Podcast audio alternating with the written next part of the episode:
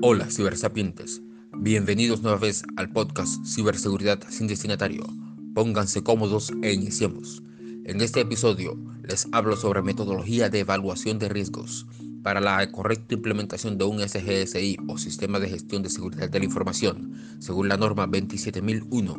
No hay una metodología idónea para la evaluación de riesgos, solo es cuestión de seleccionar la que más se adhiera a lo que queremos lograr. En este caso, tocaré una que aunque corta es precisa. Las fases de esta metodología son 1. Identificación de activos 2. Identificación de vulnerabilidades 3. Identificación de amenazas 4. Identificación de requisitos legales 5. Análisis de impacto o cálculo de riesgos y 6. Tratamiento de riesgos que consiste en asumir, reducir, eliminar y transferir los riesgos.